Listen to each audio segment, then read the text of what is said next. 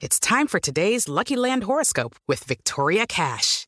Life's gotten mundane, so shake up the daily routine and be adventurous with a trip to Lucky Land. You know what they say. Your chance to win starts with a spin.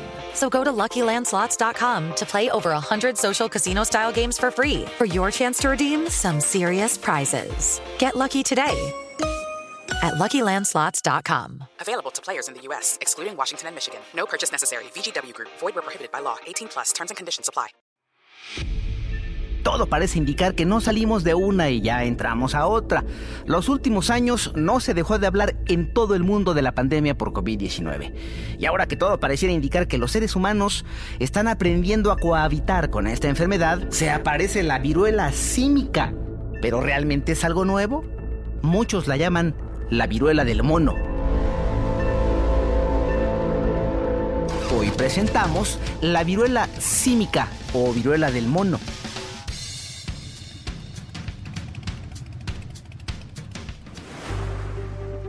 El 23 de junio de 2022, el director general de la Organización Mundial de la Salud, Tedros Adhanom Ghebreyesus, encabezó la apertura del Comité de Emergencias para evaluar el brote de viruela símica en varios países. ¿Notaron que dije brote?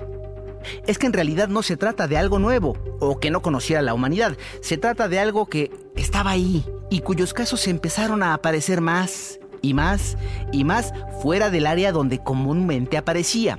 De tal suerte se formó el comité al que convocó el director de la OMS.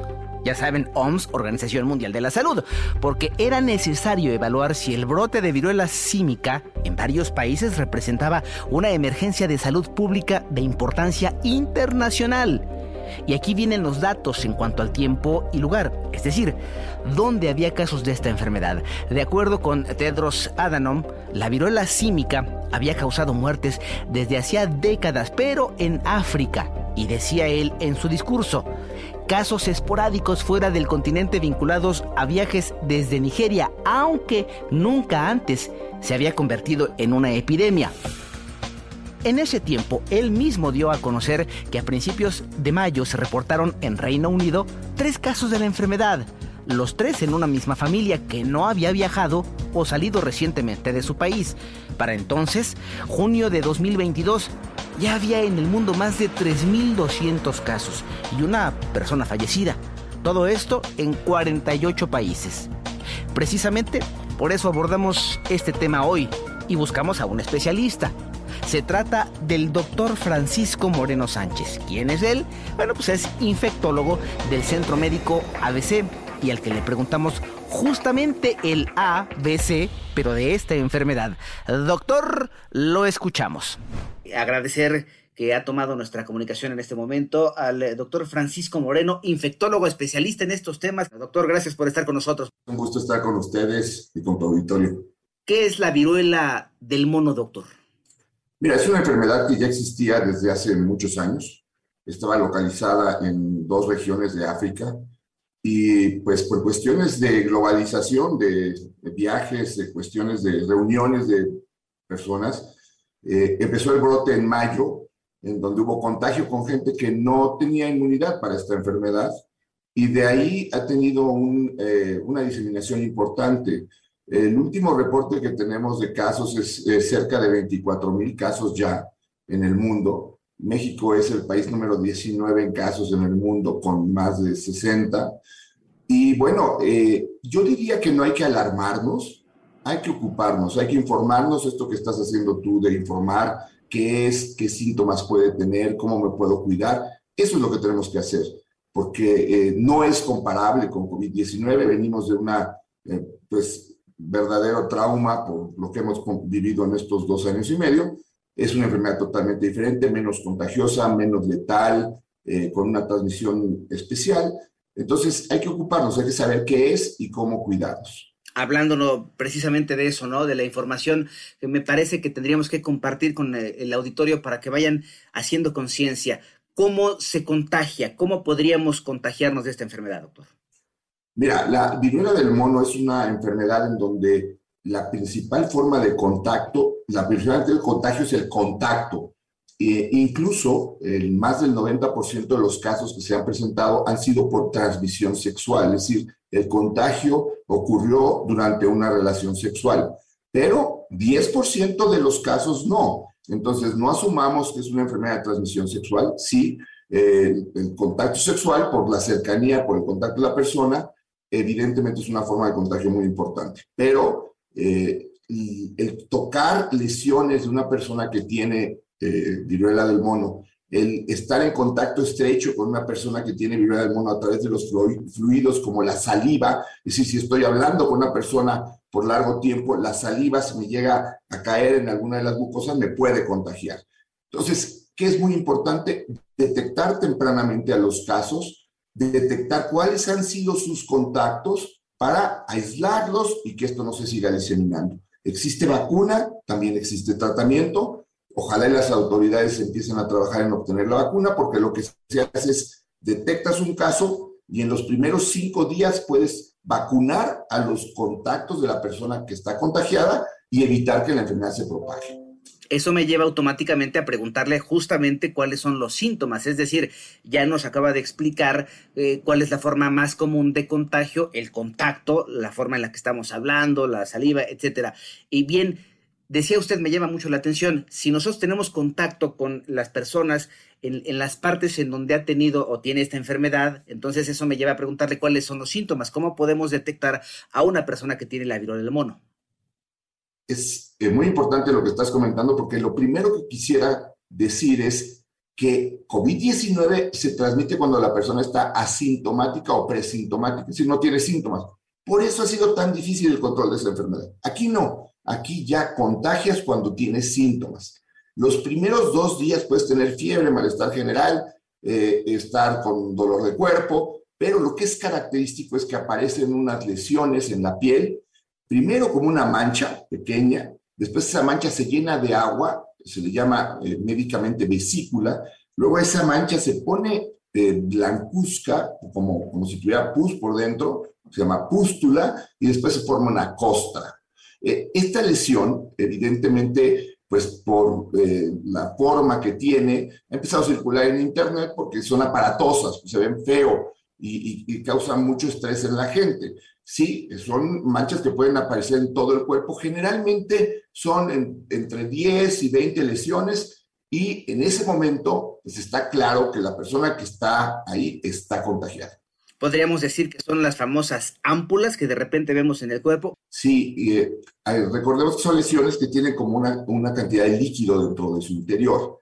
Y eso, pues, eh, las ampollas son grandes, estas no, son chiquitas, y tienen líquido. Ese líquido se vuelve turbio y es lo que le da la característica muy especial. Evidentemente, si tienes muchas lesiones, pues eh, hay áreas de mucho contagio en donde puedes eh, tener contacto con alguien y, y recordar y en forma importante que también puede transmitirse por fluidos, saliva. Entonces, besos, el estar en contacto con una persona eh, cercana y estar hablando de cerca puede llevar a contagio. Por eso ha habido desafortunadamente ya casos de niños que han resultado infectados. La mayor parte son eh, en hombres jóvenes que han tenido pues exposición y relaciones y se han contagiado a través de esa forma. Esas, eh, en ese momento cuando tenemos esas ampulitas es cuando podríamos contagiarnos, ¿verdad? Así es, la persona incluso tiene que estar aislada hasta que esas ampulitas se vuelvan costras, se caigan las costras y en ese momento deja de contagiar, lo cual a veces puede durar hasta 28 eh, días. Es complicado porque hay que mantener un aislamiento prolongado. Hemos vivido lo que es el aislamiento de COVID-19 y las personas al tercer o cuarto día quieren dejar el aislamiento. Entonces, esto es muy importante que, las personas hagan conciencia que en ese periodo pues, deben de estar aislados, pues, si no pueden contagiar a otras personas.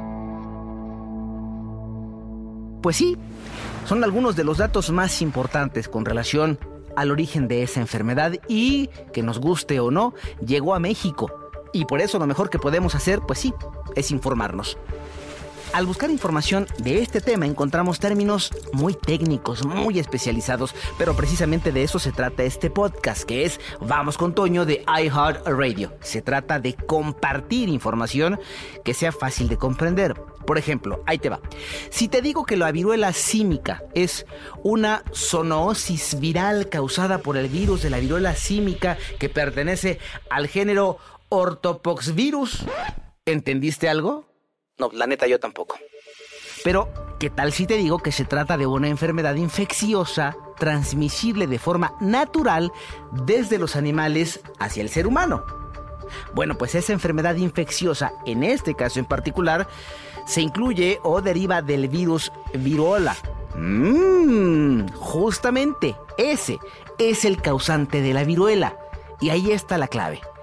La Organización Panamericana de la Salud dice lo siguiente y leo textualmente. La viruela símica se detectó por primera vez en África en 1970. Terminó la cita textual. Así entonces, por el seguimiento de nuevos casos de la época moderna, es por lo que, Ahí les va. El 23 de julio de 2022, el director general de la OMS declaró el brote multinacional de viruela símica que constituía una emergencia de salud pública de importancia internacional. Les vamos a compartir algunas de las formas de contagio de esta enfermedad, aunque el doctor Francisco ya nos había introducido a ese asunto. Para estos datos consultamos a la Organización Panamericana de la Salud y ahí nos explican que nos podemos contagiar por contacto directo o indirecto con sangre, fluidos corporales, las lesiones de la piel o las mucosas de animales infectados. Y esto que voy a compartir con ustedes es muy importante. Ahí les va. La transmisión secundaria o de persona a persona puede producirse por contacto estrecho con secreciones, o sea, lo que nos sale del cuerpo, infectadas de las vías respiratorias, o sea, los mocos, o lesiones cutáneas, es decir, la piel de una persona infectada, o con objetos contaminados recientemente con los fluidos del paciente o materiales de esa lesión. La transmisión se produce principalmente por gotículas respiratorias, eso es lo más importante que deben tomar en cuenta. Hasta ahí los datos que nos proporcionan organismos internacionales en relación a esta enfermedad o lo que debemos hacer. Pero para tener algo más cercano, incluso en México, sugiero que sigamos escuchando al doctor Moreno Sánchez, que a continuación sigue con nosotros en esta entrevista estas ampolitas que le salen a las personas que se han contagiado de la viruela símica, ¿duelen, doctor? Duelen. Incluso en el estudio que se publicó recientemente de 528 pacientes con este brote en el mundo, en 16 países del mundo, eh, hubo varias hospitalizaciones. La mayor parte de ellas fueron para control del dolor, sobre todo si estas lesiones aparecen en zonas que son muy sensibles, la cara, eh, la zona genital, la zona eh. Esas zonas pues son muy sensibles y da mucho dolor y a veces para controlar el dolor vieron estos pacientes que entran al hospital. Realmente no es una enfermedad tan grave que lleve a muchos pacientes al hospital. Ahora, ¿cuánto tiempo tiene que pasar, por ejemplo, para que nos demos un tratamiento? Hablaba hace ratito de vacunas. La vacuna de la viruela común de hace muchos años que tal vez algunos de nosotros, los más eh, grandes en edad, me refiero, eh, si, si nos eh, pusimos o si nos colocaron, ¿esa nos sirve? ¿Hay que vacunarse? ¿Cómo funciona eso? Sí, Pepe, eso es importante. La vacuna que recibimos de la viruela humana parece tener un buen efecto para protegernos. El, problema con esa vacuna es que como se erradicó la viruela humana por la misma vacuna desde 1980 ya no se aplica. Entonces solamente los que estamos más grandecitos, alguna ventaja tiene que tener eso, pues estamos protegidos de, la, de, esa, de, esta enfermedad. Ahora, se está eh, tratando de producir más vacuna. Hay una vacuna que circula en el mundo que ya es bastante es específica para la viruela del, mono. Aquí lo que hay que hacer es tratar de pues, lograr la adquisición de la vacuna, porque puedes usarla de dos formas. Una, para los grupos vulnerables, dárselas antes de que tengan la exposición y que desarrollaran la enfermedad. Pero también puedes usarla en los primeros cinco días de que una persona tuvo contacto con alguien que tiene viruela del mono y así evitas que la enfermedad se presente. Eso es muy importante porque habría que tener ya la disponibilidad de las vacunas. Eh, los Estados Unidos hicieron un pedido de 300 mil eh, dosis, están haciendo ya una fábrica que consideran que va a estar eh, lista en un mes para producir millones de dosis de esta vacuna. Eh, quisiera yo oír un poco más por parte de la autoridad sanitaria mexicana de qué está haciendo para tener esto. Ahora, doctor, ¿quiénes son más susceptibles de poderse contagiar de la viruela símica? Es decir, si soy una persona que viajó, si soy una persona con un sistema inmunológico sensible o débil o afectado por otras enfermedades, si soy niño, adulto, mujer, hombre, ¿quiénes somos más susceptibles de contagiarnos? Pues mira, ahorita el grupo de riesgo más importante es el grupo de hombres que tienen relaciones con hombres. Ese es en donde se ha presentado arriba del 90% de los casos. Ahora, entendamos que lo peor que podemos hacer es estigmatizar esta enfermedad, porque si empezamos a decir, es que no, nada más ocurre en ellos, no, en primer lugar, no ocurre nada más en personas que tienen esta actividad. Y eh, pues lo que necesitamos es que la persona que tenga se aísle y si vamos a empezar a estigmatizarlos, vamos a querer generar miedo y ellos no van a querer decir y entonces se sigue contagiando. Ese es el grupo que tiene mayor riesgo. Obviamente, si tú vives en la casa con alguien que resultó infectado, pues tienes que aislarlo, evitar tener un contacto cercano con él, manejar su ropa y sus utensilios aparte, porque la, la piel, pues la ropa viene en contacto con esas lesiones y por un tiempo puede estar eh, contagiosa, por decirlo de alguna forma. Entonces, sí, esos grupos son los que tienen que tener eh, eh, cuidado. Si estuviste en una reunión grande, si tuviste relaciones con varias personas, si eres muy promiscuo, pues cuídate porque ahorita estamos teniendo una enfermedad que está presentándose en personas que tienen pues este tipo de características, ¿no? Eh, los monitos, los changuitos, porque los han estigmatizado también, eh, tienen la culpa de, que se haya eh, generado ahora esto que llamamos viruela del mono. Fíjate que se llama viruela del mono porque en 1958 en Dinamarca, en un laboratorio de experimentación, vieron unos changuitos que tenían unas lesiones, las biopsiaron, las analizaron y encontraron este virus. Pero los que más transmiten, los animales que más transmiten esta viruela son los roedores ardillas, ratas, ratoncitos, en esas áreas de África que yo te comentaba, en el, área central de África y en el área del oeste, eh, eh, realmente pues está mal llamada viruela eh, cínica. Incluso se ha pensado cambiarle el nombre, pero ya difícilmente con este brote tan grande que tenemos, pues va a haber un cambio de, nombre de la enfermedad. Pero no, los changuitos, pues es difícil que alguien tenga un changuito y no es lo más conveniente, son animales que deben estar libres eh, no, no, no es un riesgo que estés o que vayas al zoológico o alguna cuestión de estas. Es más el riesgo que estés en contacto con una persona que está enferma y esos grupos de datos hay que tener mucho cuidado ahorita para que estén atentos si desaparecen lesiones.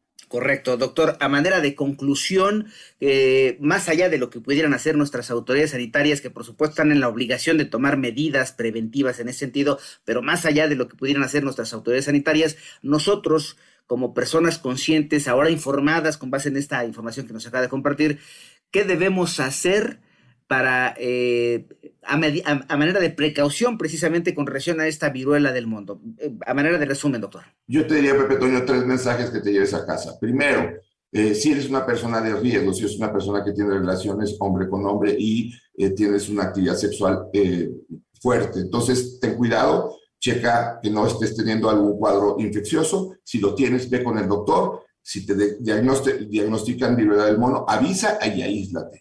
Segundo, mantenernos informados. Muy importante. ¿Por qué? Porque si no empezamos a pensar que esta enfermedad se transmite de diferentes formas y la gente entra en pánico. Y tercero, empezar a tener la infraestructura para detectar eh, rápido, es decir, hacer el diagnóstico en forma adecuada y tener ya sea tratamientos o vacuna eh, por parte de nuestra autoridad. Entonces, nosotros tenemos que informarnos, si tenemos lesiones, a avisar y aislarnos. ¿Por qué? Porque la enfermedad se transmite por contacto. Si tú tienes sospecha de eso, mientras no te digan que no es, mejor aíslate, chécate para que no sigas diseminando la enfermedad. Doctor Francisco Moreno, gracias por haber estado con nosotros. Un gusto, Pepe Toño. Saludos a tu auditorio. No podemos despedirnos sin comentar que de acuerdo con la Organización Panamericana de la Salud, no hay tratamientos específicos contra la infección por el virus de la viruela símica, pero los síntomas de la viruela símica suelen resolverse espontáneamente. Como parte del tratamiento siempre es recomendable buscar que un doctor nos oriente, pero en este caso hay algunas cosas que sí están al alcance de las familias sin que nos metamos con tratamientos médicos. O sea, no estoy diciendo que no nos metamos a un tratamiento médico, simple y sencillamente que hay algunas cosas que están a nuestro alcance, porque insistimos. Esos, los tratamientos médicos, sí los debe proporcionar un profesional, un doctor. Pero cuando se trata de aminorar los malestares, ahí les va. Cuando una de esas ámpulas revienta, hay que dejarla secar y no la vayan a estar agarrando con las manotas porque entonces sí puede hacer que se infecte. También pueden cubrirla con un apósito. ¿Qué son los apósitos? Bueno, son esas pequeñas gasas cuadraditas, húmedas por cierto. Si las llagas están en la boca o en los ojos, hay que evitar a toda costa tocarlas, o sea, no se las estén agarrando. Como podrán ver, son consejos de la Organización Panamericana de la Salud al alcance de la mayoría de las personas o de los pacientes, lo cual no significa que dejen, insistimos, no significa que dejen de ver al médico, por el contrario, es fundamental visitar al doctor. La investigadora del Simvestav, Ana Lorena Gutiérrez Escolano, investigadora del Departamento de Infectómica y Patogénesis Molecular, dijo que es importante que la viruela símica o del mono se haya declarado como emergencia sanitaria porque eso entonces permitirá incrementar la vigilancia epidemiológica y controlar su propagación. Hasta ahí lo que dijo la doctora. Ya será decisión de cada uno de ustedes tomar las medidas de precaución que consideren pertinentes. La información ahí está. Y ya lo decía el especialista o la especialista, no se trata de tener miedo, sino de actuar informándonos y cuidándonos a nosotros en nuestro entorno. Esto ya lo dije, pero bueno, para que no se les vaya a olvidar. Es para que no se depriman. Miren ustedes, enfermedades van y enfermedades vienen. La diferencia, en realidad, la hacemos cada uno de nosotros. Ahora, ¿cómo la ven? ¿Ustedes qué sabían de esta enfermedad? ¿Conocen casos cercanos? ¿Ya se enfermaron ustedes? Cualquier comentario, duda, insinuación, invitación o reclamación, ya lo saben, a través de la cuenta de Twitter, arroba Temorales en vivo, porque si me buscan, me encuentran ahí.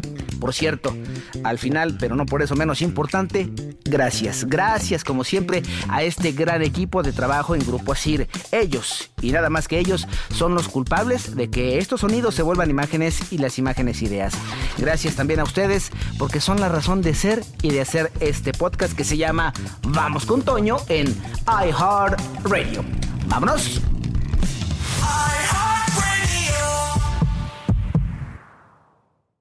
Hello, it is Ryan, and we could all use an extra bright spot in our day, couldn't we? Just to make up for things like sitting in traffic, doing the dishes, counting your steps, you know, all the mundane stuff. That is why I'm such a big fan of Chumba Casino. Chumba Casino has all your favorite social casino style games that you can play for free anytime, anywhere with daily bonuses. That should brighten your day a little. Actually, a lot. So sign up now at chumbacasino.com. That's chumbacasino.com. No purchase necessary. Group. Void were prohibited by law. See terms and conditions. 18 plus.